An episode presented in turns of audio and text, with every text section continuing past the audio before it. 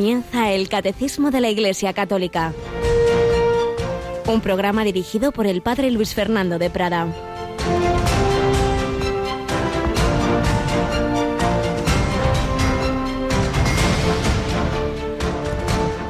Por el honor de tu nombre, no nos desampares para siempre, no rompas tu alianza, no apartes de nosotros tu misericordia.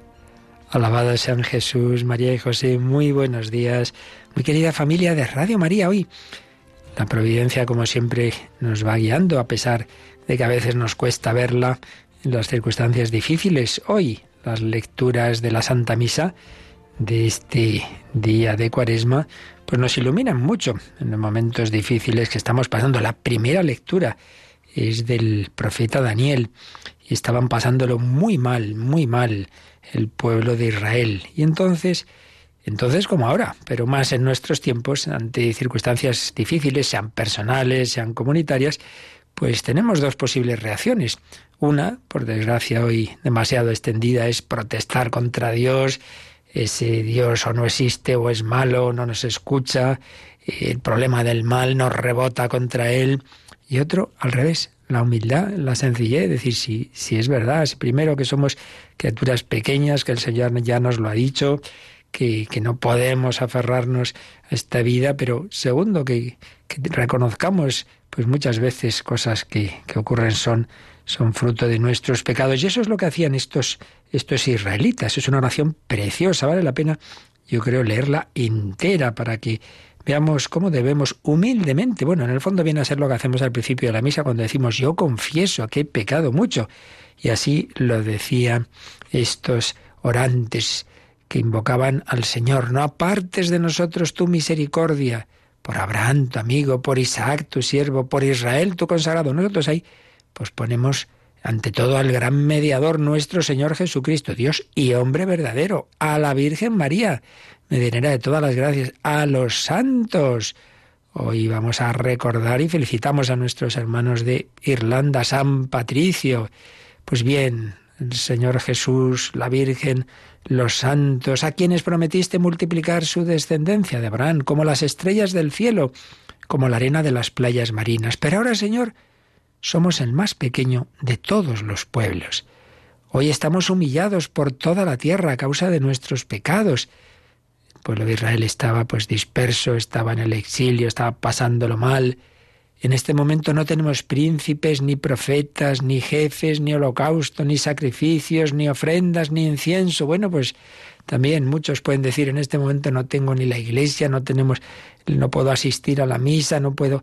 Pues tantas cosas que tenemos ahí todos los días, tan fáciles y que tantas veces dejamos con tanta facilidad como nos decía ayer Monseñor Monilla, este ayuno nos puede servir para valorar más lo que es la Eucaristía, lo que es el sagrario, lo que es la confesión. Y entonces, la conclusión, en vez de, de, de rebotarse de esta oración de Daniel, es, por eso, Señor, acepta nuestro corazón contrito y nuestro espíritu humilde como un holocausto de carneros y toros o una multitud de corderos cebados. Ya no, tenemos el templo de Jerusalén, no podemos ofrecer sacrificios de animales, pero el principal sacrificio es el del corazón. Corazón contrito, espíritu humilde, que este sea hoy nuestro sacrificio y que sea agradable en tu presencia, porque los que en ti confían no quedan defraudados. No, no perdió la fe en el Señor. No la perdemos nosotros, no, no. Dios es bueno, pero ese Dios bueno y misericordioso, pues Él mismo ha hecho carne, ha querido compartir la vida humana en todas las circunstancias, también las dolorosas. Y entonces, ¿qué pasa? Que cuando nos va bien, entonces sí, sí, eso estoy muy contento y si nos va mal, entonces ya, ya no sigo al Señor. Hombre, no. La señal de la Santa Cruz, momentos buenos, fáciles, difíciles, oscuros, pero sabiendo que vamos hacia la victoria final. Ahora te seguimos de todo corazón, te respetamos y buscamos tu rostro. No nos defraudes, Señor. Trátanos según tu piedad, según tu gran misericordia. Líbranos con tu poder maravilloso y da gloria a tu nombre, Señor. Realmente una oración preciosa, primera lectura de la misa de hoy. Os aconsejo que la releáis, la meditéis y el Evangelio 70 veces siete perdonar, con esa parábola de Jesús, de aquel al que le perdonaron muchísimo y luego no quería perdonar al que le debía un poquito. Corazón filial y fraternal, corazón filial, acudamos al Señor con confianza, corazón fraternal, no nos encerremos en nosotros mismos, pensemos en los demás, con esa prudencia, con esas medidas que hay que tomarse más que en serio, porque realmente es una cosa grave y también entra en la virtud cristiana, como ayer os explicaba yo en Vida en Cristo, esta virtud de la prudencia, sí, pero que eso no signifique el egoísmo de yo me encierro y aquí me las den todas y a los demás hay a ellos, no caridad, prudencia y oración. Bueno, pues eso os pedimos también que pidáis para tantas personas como nos no solo en España, sino en el mundo entero, por este problema y por otros. Ahora tenemos esta situación y quizá eso nos ayuda también a compartir más. Tantas naciones que durante años vemos en los medios de comunicación, tal país, Siria, en guerra, bombardeos, no podían moverse de sus casas en Alepo, les caían las bombas y bueno, lo veíamos sí, pero y ahora nos damos cuenta un poquito de lo que es eso. O el ébola en tal país, claro, esos pobres africanos que no tienen, pues ala, también nosotros en Europa, el estado de bienestar está, está ahí, en crisis. Nos damos cuenta de que todos somos frágiles, que necesitamos al Señor que no nos rebotemos, sino al revés, que acudamos a Él. Y aquí tenemos con nosotros, fiel al pie del cañón, a Yolanda Gómez. Buenos días, Yoli. Muy buenos días, padre. Bueno, ¿qué tal va resistiendo el personal de Radio María? Pues ahí hacemos lo que podemos. Por lo menos intentamos ser prudentes y, cuidarnos mucho, pues eso, para ir aguantando y poder seguir estando aquí en la radio. Así es, eh, estamos haciendo un esfuerzo de, por un lado, pues evidentemente, eh, que a todo el mundo, muchísimo, la mayor, la inmensa mayor parte del personal, con el teletrabajo, gracias a Dios tenemos medios, pero claro, no todo el mundo puede hacerlo. Alguien, algunos tienen que estar en la emisora y indudablemente algún riesgo hay. Por eso os pedimos mucha oración, mucha oración, porque nos llegan constantes mensajes de lo que está ayudando este medio, Radio María, y otros medios, porque muchos sacerdotes, muchas personas que ahora no pueden salir o que, les, pues eso, que las normas prudenciales han llevado a cerrar iglesias y no sé qué penséis que están en casa quietecitos ahí viendo la tele, no, no, no, no, no, inventando cosas, retransmitiendo misas por YouTube, comunicándose eh, por internet, ofreciendo recursos, eh, esa creatividad pastoral. Y por supuesto, por supuesto también pues ante la necesidad saliendo a atender al, no digamos los hospitales, no digamos los capillanes de hospitales, bueno, un esfuerzo muy grande, pero por todas esas personas que se nos invita a orar, que ahora lo haremos también, os añadamos, añadamos eh, los que estamos intentando transmitir a través de las ondas, como es en el caso de Radio María, la esperanza. Y en ese sentido, os decía que estamos recibiendo muchos mensajes. Uno de ellos de ayer realmente nos ha dejado conmovidos y si te parece, Yolanda, lo escuchamos. Eh, solamente hay una partecita en que habla de los donativos. Eso, olvidaos ahora. El donativo que nos interesa es la oración, pero bueno, indica el buen corazón de esta persona que ayer nos mandaba este, este mensaje que vamos a escuchar. Eh, buenos días, soy Ana Flores de Málaga. Llevo toda la semana confinada con mi padre en un hospital de aquí. Eh, estaba rezando el rosario en el móvil, en una mano, mi padre se puso muy malito y por un lado estaba rezando con vosotros el rosario, por otro lado le cogía la mano y rezaba, yo la hora de la misericordia. Eh, en ese momento los facultativos intentaban atender a mi padre que se estaba ahogando y quiero deciros que no tenéis ni idea de los milagros que hacéis desde la emisora, de esas paredes, cómo se extiende al cielo y del cielo se extiende a todos nosotros. No tenéis ni idea de eh, la fuerza que nos dais con vuestras voces. Este mensaje lo digo porque sé que necesitáis ayuda económica para subsistir. Hay mucha gente que no puede salir al banco a, a poner, ayudaros y quiero pedir que las personas que puedan hacer una transferencia, que puedan ayudar, que lo hagan, porque la labor que hacéis es increíble. Si no podéis poner programas en directo, repetirnos, repetirnos programas, no nos importa. Pero por favor, seguir ahí. Os necesitamos. Y sois la sangre que lleva el oxígeno y el alimento a todo nuestro cuerpo. Sois la sangre que hace que cada día y lo que vamos a vivir y lo que estamos viviendo ¿eh? Eh, haya milagros. Por eso, seguir ahí, luchar, ayudarnos con vuestras voces. Os doy las gracias, gracias. Por favor, eh, mm, seguir ahí, que nos dé mucha fuerza. Bien, pues unas palabras preciosas de Ana, le agradecemos este mensaje. Y sí, somos conscientes de que no es el único medio, evidentemente, pero es un medio que está ayudando a muchísimas personas en, esa compañía, en la oración, en transmitir la fe, la esperanza, pero, pero, como os decía, necesitamos esa limosna ante todo Ahora es sobre todo, sobre todo, sobre todo esa oración para que la Virgen proteja a estos periodistas, a estos técnicos expuestos y, bueno, confiemos en ello porque claro, si, si fueran cayendo en la enfermedad, fueran quedando recluidos, pues la cosa se pondría difícil. Pero bueno, vamos a encomendarnos a vuestra oración. En este sentido, también en estos momentos tan difíciles en que están restringidas de una manera tan radical la, Santa Misa, los templos y tal, eh, de una manera excepcional. Bueno, vamos a recordar los momentos principales de, oración de Radio María. Ya sabéis que cuatro veces durante el día se reza el rosario, la liturgia de las horas, toda ella. Y la Santa Misa todos los días es las 10 de la mañana, pero como digo, en este tiempo extraordinario mientras estén cerrados la mayor parte de los templos de España. Yolanda, hemos, tenemos una conexión que no implica riesgo, porque está ahí ya preparado todo en una iglesia de Zaragoza y tenemos la retransmisión de la Santa Misa también por las tardes, ¿verdad? Eso es, hemos incorporado esta retransmisión de la Santa Misa durante estos días tan especiales a las siete y media de la tarde, las seis y media en Canarias, y se retransmitirá desde Zaragoza, donde tenemos allí pues un voluntario con su equipo que nos facilita eh, pues que podamos realizar esta transmisión.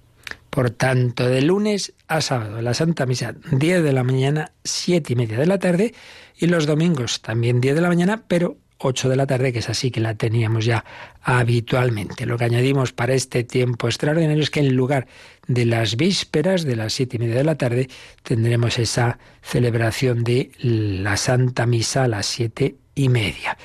Insistamos, oración y caridad, y la caridad implica pues asumir todas estas limitaciones, todas estas restricciones no son broma el tema es muy serio y, os pedimos oración por quienes están atendiendo, por supuesto, por todo el personal sanitario, pero también por los sacerdotes, particularmente los que están atendiendo a los enfermos, que se están contagiando, algunos de ellos, inevitablemente.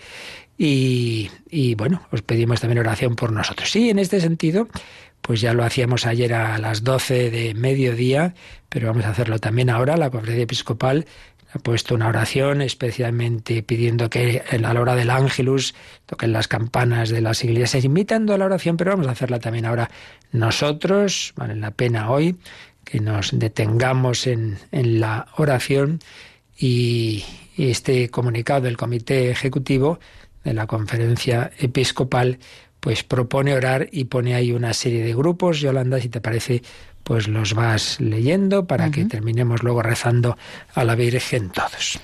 Por los enfermos contagiados por el virus, por sus familiares, por quienes están en cuarentena y por otros enfermos que ven afectada su atención por la prioridad de atajar la pandemia. Por los trabajadores de todos los centros y servicios sanitarios y todos los servicios públicos por los equipos de emergencias, por los de protección civil y por las fuerzas de seguridad del Estado por los equipos de pastoral de la salud y por los voluntarios, por las personas de riesgo, niños, mayores y enfermos crónicos, por los padres, madres, abuelos y educadores, por los que están viviendo esta situación de emergencia en soledad, por quienes carecen de hogar o de lo imprescindible para vivir, por las diversas autoridades públicas, y por los sacerdotes, los monasterios de vida contemplativa y la vida consagrada, que con su oración y entrega siguen dando esperanza a todos los ciudadanos. Y como os decía, especialmente pensemos también en los grupos que están atendiendo a todos los demás, diversos servicios públicos, periodistas y Radio María. Pues a la Virgen María, nuestra verdadera directora, la invocamos en primer lugar con esta oración que decía el Papa hace unos días y luego rezamos el Ave María. Oh María, tú resplandeces siempre en nuestro camino como signo de salvación y esperanza. Nosotros nos encomendamos a ti, salud de los enfermos, que ante la cruz fuiste asociada al dolor de Jesús, manteniendo firme tu fe. Tú, salvación de todos los pueblos, sabes lo que necesitamos y estamos seguros de que proveerás para que, como en Caná de Galilea, pueda regresar la alegría y la fiesta después de este momento de prueba. Ayúdanos, Madre del Divino Amor, a conformarnos a la voluntad del Padre y a hacer lo que nos dirá Jesús, que ha tomado sobre sí nuestros sufrimientos y ha tomado sobre sí nuestros dolores para llevarnos a través de la cruz al gozo de la resurrección. Nos pedimos que os unáis con Yolanda y conmigo en esta Ave María a la Virgen, pues por todas estas intenciones, porque más lo necesite. Dios te salve María, llena eres de gracia, el Señor es contigo, bendita tú eres entre todas las mujeres, y bendito es el fruto de tu vientre, Jesús. Santa María, Madre de Dios, ruega por nosotros pecadores, ahora y en la hora de nuestra muerte. Amén. Sagrado corazón de Jesús. En vos confío. Santa María, salud de los enfermos. Rogad por nosotros. San José, patrono de la Iglesia Universal, ruega, por, nosotros. por, nosotros. Pues sí, San José, estamos también en la novena a él, acudamos a él, a San José y a todos los santos. Y vamos a pasar ya directamente al comentario, al catecismo, que lo que es la providencia, pues nos está hablando de la vida eterna.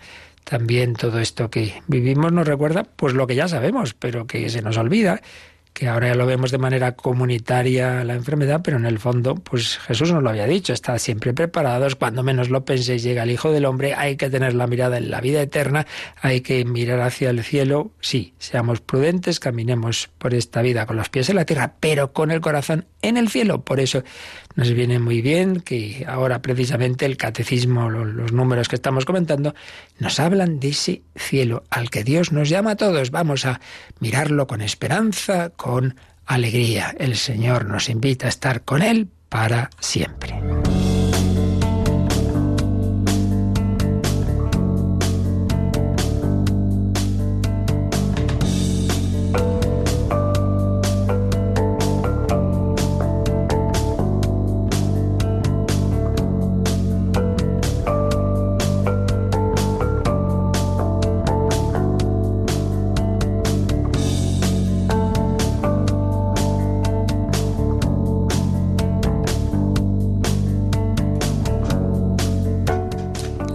Cielo es el segundo apartado que nos ofrece el catecismo en el artículo 12, el comentario del artículo 12 del credo. Creo en la vida eterna. ¿Qué es la vida eterna? Bueno, hemos hablado del juicio particular, el encuentro con Dios de cada alma al morir, y el segundo apartado, el cielo. Vimos el 1023 que no se nos recuerda que aquellos que mueren ya totalmente preparados, purificados en esta vida por las gracias que da Dios, los sacramentos, las indulgencias, los sufrimientos, etcétera, todos los que mueren en esa amistad con Dios ya totalmente purificados, pues ya está, ya entran en esa realidad del cielo, viven para siempre con Cristo. Y entonces los siguientes números nos van a ir explicando dentro de, lo difícil que es hablar de, de, una realidad en, unos, en un contexto completamente diferente. Bueno, completamente no, porque como ahora veremos, en cierto modo el cielo empieza en la tierra, como también el infierno, porque el cielo es esa comunión con Dios, pero claro, ya la manera concreta en que eso se viva en el más allá es lo que nos cuesta tanto, ¿no? De imaginar, pero no se trata de imaginar, se trata de, de fiarse y de creerlo y vamos recogiendo matices que nos va dando los distintos números de catecismo, las citas bíblicas, que son muchas, eh, documentos del magisterio de la Iglesia, el 1024, nos decía que es vivir una vida perfecta con la Santísima Trinidad. Nos hablaba de comunión de vida y de amor. Precisamente el Vaticano II cuando habla de la familia, del matrimonio en concreto, dice que es una comunión de vida y amor, comunidad de vida y amor. Bueno, pues el fiel es comunión de vida y amor con Dios, es decir, la Santísima Trinidad. Dios no es una abstracción, es una idea, son tres personas, es una familia. Comunión de vida y de amor con ella, con la Trinidad, con la Virgen María. Claro que sí, al cielo iré a ver a María, una canción preciosa, luego la podemos escuchar, sí, San Estanislao de Koska. Parece que era aquel jovencito polaco que tuvo que escaparse de, su familia que no quería que fuera religioso, querían, pues en la familia noble que era, pues tuviera un porvenir, un mundano, se escapó y entró en la compañía de Jesús, estaba en Roma y creo recordar que tenía solo 17 años cuando le escribe a la Virgen María, llegaba el mes de agosto y estaba sanísimo. No, que él le gustaría celebrar la Asunción en el cielo. Pues ala, se puso malito en poquitos días al cielo. Lo celebró con la Virgen María. Comunión de vida y amor con la Trinidad, con la Virgen María, con los ángeles y con todos los bienaventurados pues todos esos santos, San José, todos los santos que nos han ayudado y por supuesto, pues todos los santos anónimos, digámoslo así, es decir, todos aquellos que ya estén salvados, todos aquellos que ya han llegado al término, pues también eso entra en el cielo, no solo es estar con Dios, es un banquete, en el banquete no solo está el que invita, están todos los invitados. Eso es el cielo. Decía también el 1024 que es el fin último y la realización de las aspiraciones más profundas del hombre, el estado supremo y definitivo de dicha. Aquí no hay una felicidad completa y duradera nunca. Siempre pues falta algo, falta esta persona, hay este problema en mi familia tal, o ahora bien, pero mañana ya no. Pues sí, pues eso es lo que digo, si es que pretendemos aquí que todo, que no, que no, que esta vida es es madurar para aceptar esa invitación de Dios, que nos vayamos preparando esa invitación, decir que sí, eso es lo importante. Solo entonces se cumplen del todo esas aspiraciones tan profundas de verdad, de amor, de comunión, de felicidad en definitiva. Nos hiciste, Señor, para ti. Nuestro corazón está inquieto hasta que descanse en Él. Cada número va añadiendo unos matices complementarios. Habíamos ya leído, pero solo un poquito, y nos detenemos hoy en él, el siguiente número, el 1025. Vamos con él, Yolanda, 1025. Vivir en el cielo es estar con Cristo. Los elegidos viven en Él. Aún más, tienen allí, o mejor, encuentran allí su verdadera identidad, su propio nombre. Y añade una cita de San Ambrosio. Pues la vida es estar con Cristo. Donde está Cristo, Allí está la vida, allí está el reino. Allí está la vida, allí está el reino. Realmente una maravilla pues todas estas palabras, que no son meras palabras, que los santos se las han creído, y cuando han tenido experiencias de éxtasis, de, intuir lo que es el cielo, por ejemplo, el propio San Pablo, claro, se han quedado con unas ganas tremendas de irse cuanto antes al cielo. Ya lo decía San Pablo, para mí hombre, me quedo con vosotros si me necesitáis, pero vamos, sería mucho mejor para mí. Lo mejor estar con Cristo. Eh, de este número que nos ha leído Yolanda, vienen varias citas del Nuevo Testamento, el otro día leíamos todas menos una, la del Apocalipsis, porque fijaos que dice, los elegidos viven en Él, en Cristo, en Él, están totalmente metidos en el corazón de Cristo, viven en Él, aún más, tienen allí, o mejor, encuentran allí su verdadera identidad, su propio nombre. Y esto llamativo. Encuentran ahí su verdadera identidad, su propio nombre. Es decir, ¿quién soy yo? Hay una frase del Vaticano II que Juan Pablo II repetía muchísimas veces.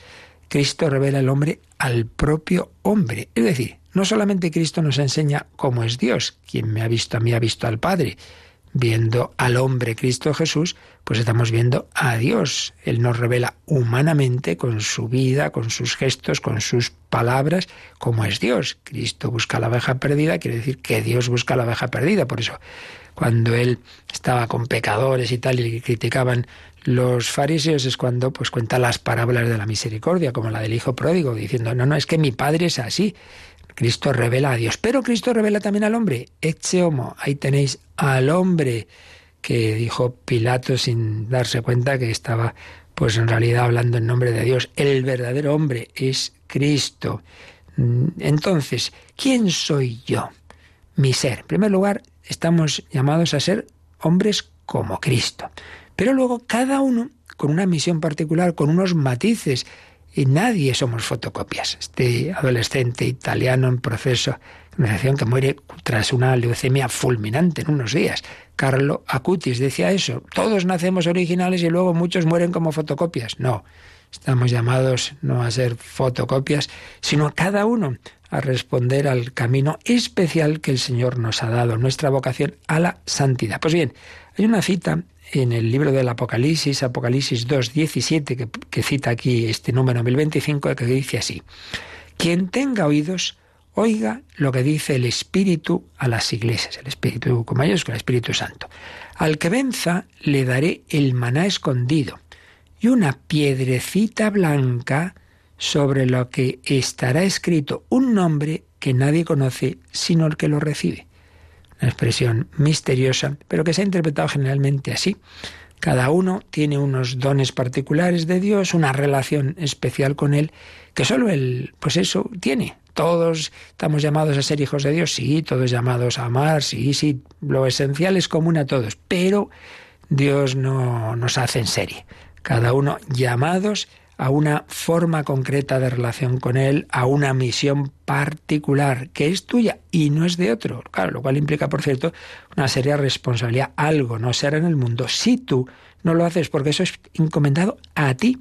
Es el ladrillito de la iglesia, ese es tuyo. Bueno, no pasa nada si te falta, vale, quitas ese, quitas el otro, ya se acaba cayendo la iglesia. Todos estamos llamados a poner ese granito de arena en la iglesia, la verdadera identidad. Por tanto, un aspecto del cielo es que uno encuentra la plenitud de su ser, lo que aquí tantas veces nos ha desconcertado. No me entiendo a mí mismo, es que, es que soy un desastre. ¿Cuántas veces repetimos esa frase interiormente o se la decimos al sacerdote, al confesor? Soy un desastre. Bueno, bueno, todos somos un desastre amado por Dios. Vamos a ir poco a poco, no creo que nos dé tiempo hoy, porque es un número riquísimo este 1025, los aspectos que toca, porque además también nos cita aquí, eh, por ejemplo, el 1011, que ya lo vimos, pero vamos a releer este número que nos ilumina sobre lo que estamos viendo y nos dice el catecismo que le podemos dar un repasito. 1011, Yolanda. En la muerte, Dios llama al hombre hacia sí. Por eso el cristiano puede experimentar hacia la muerte un deseo semejante al de San Pablo, deseo partir y estar con Cristo, y puede transformar su propia muerte en un acto de obediencia y de amor hacia el Padre, a ejemplo de Cristo. Así pues, Dios llama al hombre hacia sí. Y como os decía, cuando uno de verdad pues ha tenido una experiencia de Dios, lo ha sentido un poco, como veíamos también y seguiremos viendo la escena de la transfiguración. Qué bien se está aquí, hagamos tres tiendas, Señor. Cuando no he tenido esas experiencias de Dios, pues da cuenta que eso es un mini aperitivo de lo que será el cielo. Entonces dice, uy, qué bien. Pues sí, sí, yo ya sí quiero irme al cielo. Antes no quería, ahora sí. Y es lo que dice San Pablo, deseo partir y estar con Cristo. Y entonces, pues bueno, nos pone aquí a continuación ese número 1011, nos ponía tres ejemplos eh, a lo largo de la historia de la Iglesia de distintos siglos, de tres santos que, que han tenido ese deseo de irse al cielo, claro. El tema es que para irse al cielo hay que pasar por la muerte, eso ya nos hace menos gracia, ¿verdad? Es una puerta fea, pero una puerta fea hacia un paisaje precioso. Primera cita, San Ignacio de Antioquía, el gran mártir de los inicios de la historia de la Iglesia. Mi deseo terreno ha sido crucificado. Hay en mí un agua viva que murmura y que dice desde dentro de mí, ven al Padre. Él sentía este obispo de Antioquía, sentía en su interior una llamada, ven al Padre, ven al Padre, y quería crucificarse con Cristo, enamorado de Cristo crucificado, y decía, dejad que imite la pasión de mi Dios. Pues sí, fue mártir devorado por las fieras. Pero santos que no han sido mártires en ese sentido, luego nos pone dos santas, y una de ellas muy conocida, nuestra Santa Teresa, que nos pone de nuestra gran Santa de Ávila. Yo quiero ver a Dios y para verlo es necesario morir. Pues ella, sin el martirio de sangre, pero con tantos problemas que tuvo en su vida, tantas enfermedades, bueno, tanto que una vez estuvieron a punto de enterrarla viva, porque parecía que había muerto. Yo quiero ver a Dios y para verlo es necesario morir. Y una discípula suya, carmelita suya, a la que le pusieron el nombre de Teresa, sus padres, sus santos padres, Luis y Celia, que es Teresita del Niño Jesús, pues la, eh, esta murió mucho más joven, con 24 años, cuando ya se acercaba a la muerte, dijo esta frase que cita el catecismo. Yo no muero, entro en la vida. Así es, no muero. Eso es, es un paso nada más, pero lo importante es entro en la vida. Por eso nunca imaginemos el cielo como, bueno, qué aburrimiento, ahí que haremos, ¿verdad? Que no, hombre, que no, que es la plenitud de todos los deseos, de todo lo que aquí más te puede hacer feliz. Hagamos referencia, aunque aquí el catecismo no, no lo pone al margen, pero que sepamos que justamente los últimos números de la tercera parte del catecismo, la parte de la moral, que se titula Vida en Cristo, recordemos una vez más, el catecismo tiene cuatro partes, son las cuatro patas de la mesa de la doctrina católica, la que estamos viendo ahora, que es la primera y principal, lo que creemos, las verdades de la fe, el credo. Segundo, lo que celebramos, liturgia, sacramentos. Tercero, lo que estamos llamados a vivir en todos los ámbitos de la vida, la moral. Y cuarto, la oración. Pues bien, la tercera parte, la de la moral, fijaos, el último apartado se titula Quiero ver a Dios. Quiero ver a Dios. Nos recuerda que a fin de cuentas todo lo que hagamos en la vida, toda la moral, todos los actos, todos y todos es todos. Lo que nos lleva a Dios no solo es rezar ir a misa, ojo, Ojo, toda nuestra vida, la diversión, el trabajo, la relación con los bienes materiales, todo, todo, todo debe ir encaminado, debe ir guiado por la fe, la esperanza y el amor, y que sean pasos hacia el destino último, que es el cielo. Por eso, último apartado de la parte de la moral, quiero ver a Dios. Y ahí vienen tres números, vamos a leer por lo menos el primero de ellos, el 2548. El deseo de la felicidad verdadera aparta al hombre del apego desordenado a los bienes de este mundo y tendrá su plenitud en la visión y la bienaventuranza de Dios. La promesa de ver a Dios supera toda felicidad. En la Escritura, ver es poseer. El que ve a Dios obtiene todos los bienes que se pueden concebir. Estas últimas dos, últimas frases son de San Gregorio de Nisa. El deseo de la felicidad verdadera aparta al hombre del apego desordenado a los bienes de este mundo. Cuando uno no conoce a Dios, cuando no tiene la experiencia de que con Él es donde se va a ser y se es ya en esta vida, en la medida limitada. Feliz, pues intenta ser feliz haciendo dioses de las cosas y personas de este mundo, todas frágiles que no nos llenan del todo, aunque en un momento dado nos puedan deslumbrar, pues no, no. Solamente en Dios, solo Dios basta. La promesa de ver a Dios, ver a Dios, ver la humanidad de Cristo, ver a la Virgen María. Por eso el siguiente número dice que para llegar a ese objetivo, para poseer y contemplar a Dios, los fieles cristianos mortifican perdón, sus concupiscencias y vencen las seducciones del placer y del poder. Venga, hombre, no seas tonto, que vamos de peregrinación a Santiago, pero no te quedes en el camino, es que este campo es muy bonito y te bueno, no, que vamos a Santiago, hombre, que ya verás cómo vale la pena ese monte de gozo, esa catedral. Pues vamos al Santiago, que es la puerta del cielo, vamos a la Jerusalén celestial.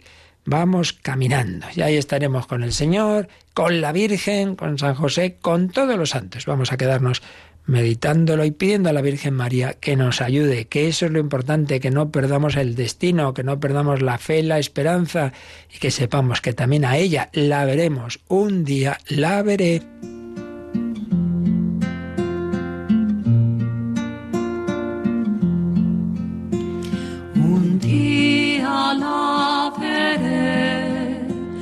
con himnos de alegría, la gloria de María, dichosa cantaré.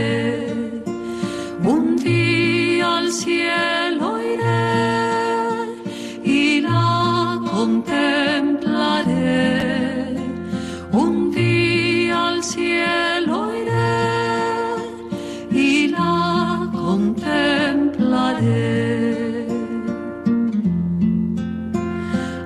Cielo Dios llevó su cuerpo inmaculado,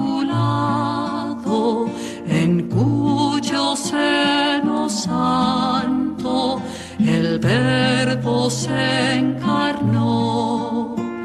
Un día al cielo contemplaré.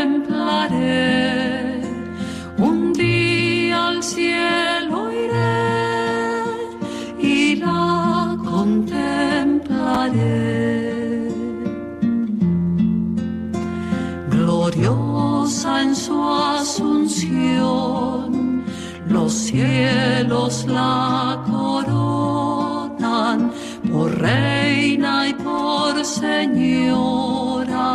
de toda creación.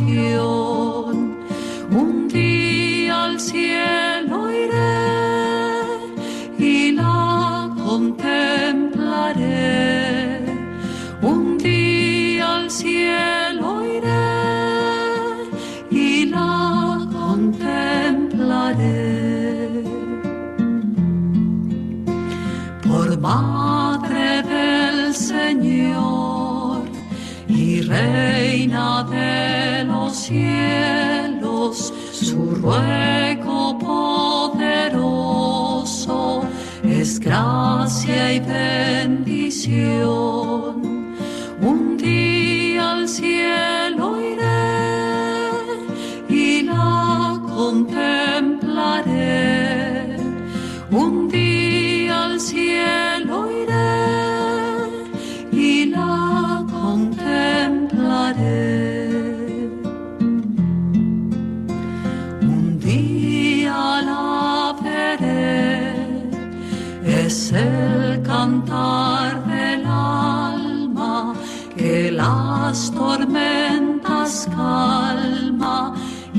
Y aliento da mi fe.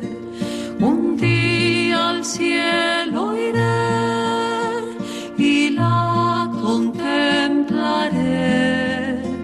Un día al cielo iré y la contemplaré. Están escuchando el Catecismo de la Iglesia Católica con el Padre Luis Fernando de Prada. Un día al cielo iré y la contemplaré. Eso pedimos, eso esperamos.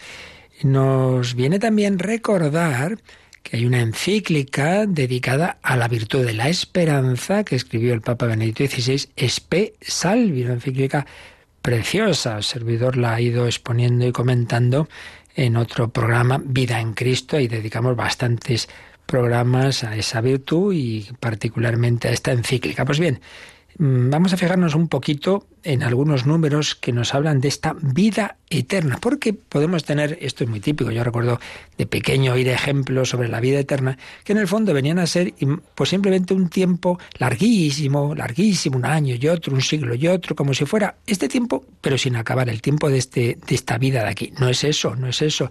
Eternidad no es el tiempo de aquí que nunca termina, es otra cosa. Claro, que nos cuesta mucho entender, porque claro, son dimensiones que, que, que no, aquí no tenemos, ¿no? Nos recordaba Benedicto XVI que al menos en uno de los ritos o rito antiguo del bautismo, se preguntaba a los padres, ¿qué eh, cuando van a bautizar a un niño, ¿qué pedís a la iglesia? La fe. ¿Y qué te da la fe? La vida eterna. La vida eterna. Los padres buscaban para el niño la entrada en la fe porque la veían como llave para la vida eterna la vida eterna. Pero se preguntaba, ¿de verdad queremos esto? ¿Vivir eternamente? Claro, si lo entendemos como estar en este mundo pasando los años y tener 80 y 90 y 100 y 110... Oiga, yo no creo que mucha gente quiera vivir aquí 120 años, ¿no? Pues hecho es una pena, ¿verdad? Entonces dice, es un contraste interior. Por un lado, no queremos morir y sobre todo los que nos quieren no quieren que muramos. Pero por otro lado, tampoco deseamos seguir existiendo ilimitadamente aquí. Tampoco la Tierra ha sido creada con esta perspectiva. Si nadie se muriera, estuviéramos aquí todos los miles y miles y miles y miles de millones de personas que ha habido en la historia, pues ya me dirás tú, imposible, ¿no? Entonces, ¿qué es la vida y qué es la eternidad? No, no es eso, no es prolongar esta vida indefinidamente. Lo explica Benedicto XVI diciendo, pues esos momentos, recordándonos esos momentos que en la vida podemos tener en que de repente percibimos algo que nos hace pensar esto, esto, esto sí que sería precisamente la verdadera vida, esos momentos de inmensa felicidad. no sabemos explicarlo, no conocemos esta verdadera vida y sin embargo sabemos que debe existir un algo hacia el cual nos sentimos impulsados.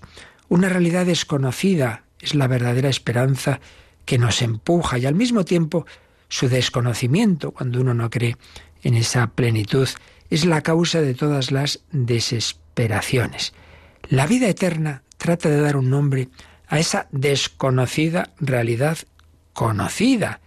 Eterno suscita en nosotros la idea de interminable y eso nos da miedo. Vida nos hace pensar en la vida que conocemos, que amamos y que no queremos perder, pero que a la vez es con frecuencia más fatiga que satisfacción. Bueno, entonces, entonces, ¿qué es esto de la vida eterna? Y ya, pues, eh, resume un poco o concluye, después de todas estas eh, reflexiones así en plan un poquito eh, existencialista de, de lo que nos viene a la mente, augurando que la eternidad no es un continuo sucederse de días del calendario, sino el momento pleno de satisfacción, en el cual la totalidad nos abraza y nosotros abrazamos la totalidad. Sería el momento del sumergirse en el océano del amor infinito, en el cual el tiempo, el antes y el después, ya no existe, ya no existe. Este momento es la vida en sentido pleno, sumergirse siempre de nuevo en la inmensidad del ser, a la vez que estamos desbordados simplemente por la alegría. Es lo que Jesús expresa en el Evangelio de San Juan, en la última cena, diciendo, volveré a veros y se alegrará vuestro corazón y nadie os quitará vuestra alegría. Por tanto, lo que nos viene a sugerir dentro de lo misterioso que es este, esta realidad ¿no? de la vida eterna, es que pensemos en esos momentos en que uno de repente queda embargado por tal felicidad. Imaginemos una persona que disfruta mucho con la música, un gran músico y está en un concierto, una gran sinfonía y de repente queda arrebatado. Y es que es que ni, le pasa el tiempo, es que si le dicen, oye, que llevamos dos horas de concierto, y dicen, no, no, no puede ser, sí. Porque, porque es que está empapado de, de, esa felicidad inmensa, ¿no? Algo así, si esto de aquí ya nos pasa, pues ¿qué nos será empaparse en Dios, quedar arrebatado por Dios? Es que, es que uno disfruta de tal manera, esto que dice, sumergirse en el océano del amor infinito, pues es lo que les ha pasado a los santos, a las personas de, de, gran oración, un momento de oración profunda, lo de lo de el tabor, ¿no? Hagamos tres tiendas, y es que esto es una maravilla, esto es una felicidad, desbordados por la alegría.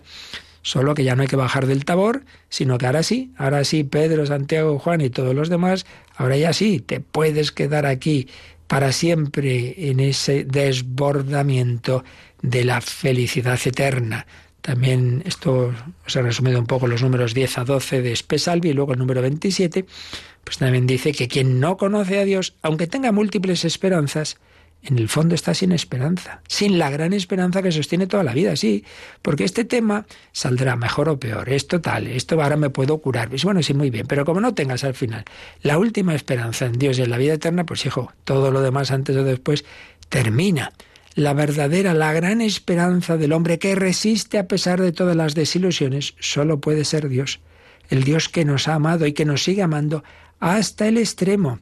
Quien ha sido tocado por el amor empieza a intuir lo que sería verdaderamente, propiamente, la vida, la vida en plenitud, la vida en abundancia. Yo he venido para que tengan vida y vida abundante, dice Jesús.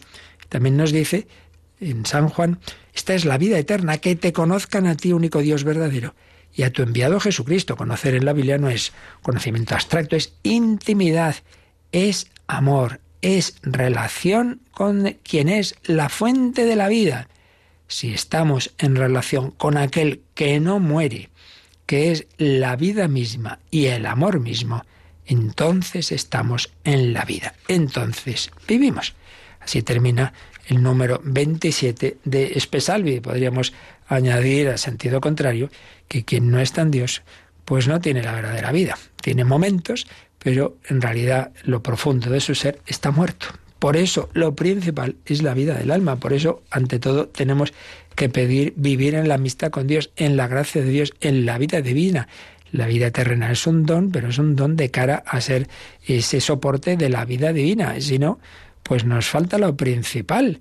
Por eso, ante todo, pidamos la salud del alma, pidamos esa vida divina que va a culminar en la vida eterna de cuerpo y alma después de la resurrección en el cielo. Ese cielo del que hemos hablado un poquito hoy y seguiremos mañana si Dios quiere, porque pues que en efecto es una realidad tan profunda y aunque siempre pues con, con, ejemplos y con comparaciones, porque, porque no es fácil hablar de, de, lo que no tenemos experiencia, pero toda la escritura y las experiencias de los santos nos van ayudando a ir intuyendo un poquito y sobre todo a desearlo y a pedirlo. Pues así debemos hacer, le pedimos al Señor que nos deje verlo, que lleguemos un día a estar con Él y con la Virgen y con todos los santos. Pues lo pedimos en oración y dejamos este ratito pues para reflexionar y también para vuestras consultas, para vuestras preguntas sobre estos u otros temas como ahora nos van a recordar. Participa en el programa con tus preguntas y dudas. Llama al 91005 9419. 91005 9419. Puedes escribir un mail a catecismo o escribirnos un mensaje al teléfono de WhatsApp 668 594 383 668 594 383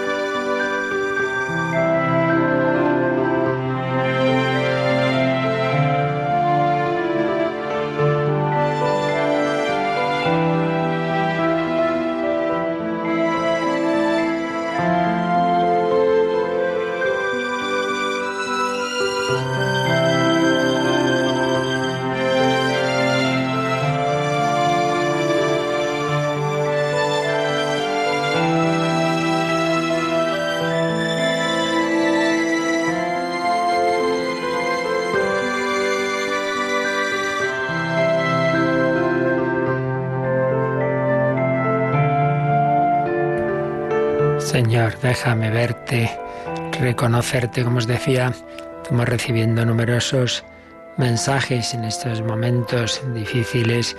Por ejemplo, nos escribía hace poco María del Carmen, decía, quiero expresaros todo mi gran agradecimiento a todos y cada uno, desde el primero hasta el último.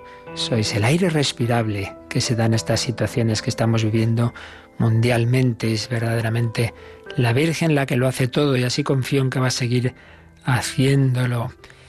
Bueno, pues va un poco hablando de esta situación que estamos viviendo. No sabemos cuándo cesará esta situación. Quizá el Padre Dios cambie los corazones, lo busquemos, nos arrepintamos de tantas barbaridades, leyes horribles, situaciones imparables, de tantos males, y se conmoverá ante nuestras pobrezas e ignorancias, que son muchas. Confío y espero, porque para Dios nada hay imposible.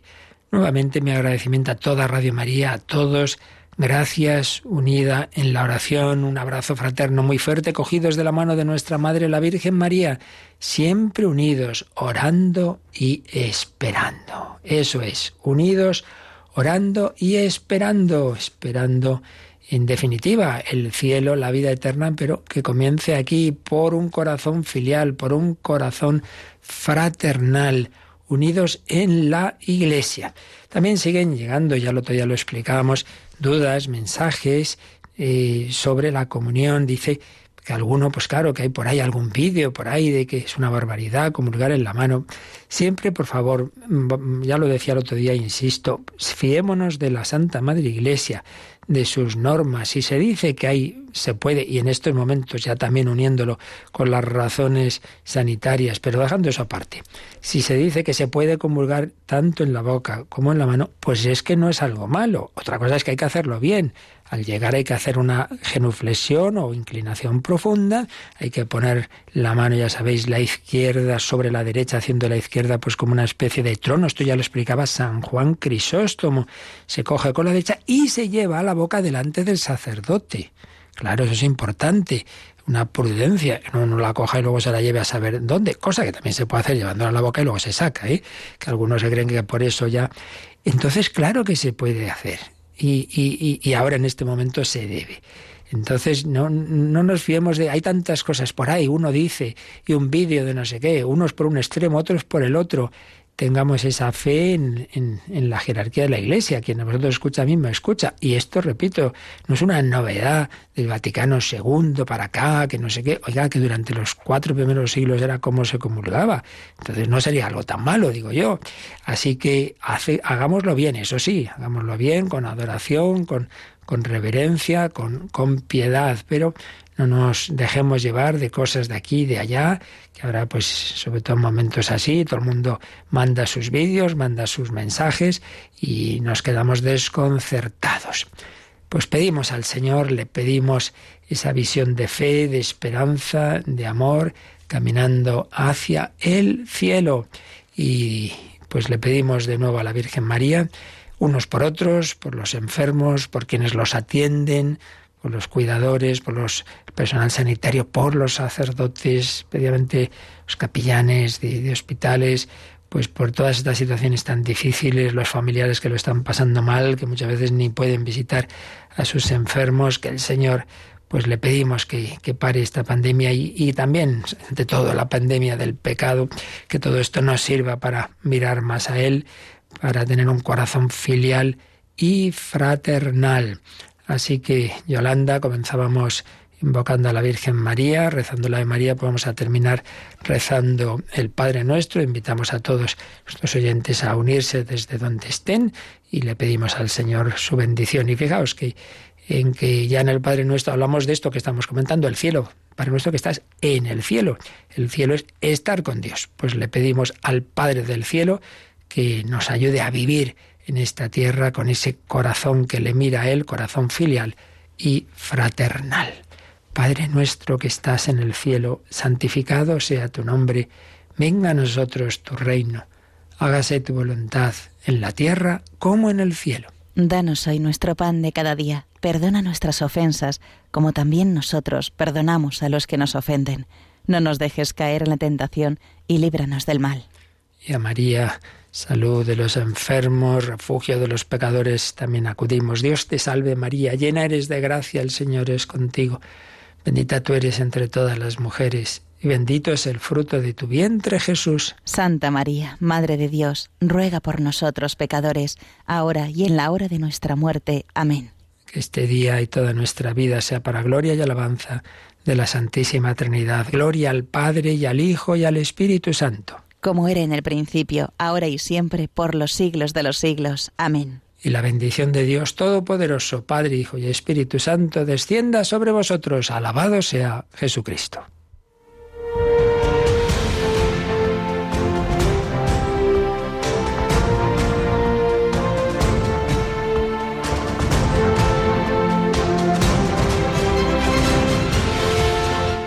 Han escuchado en Radio María el Catecismo de la Iglesia Católica.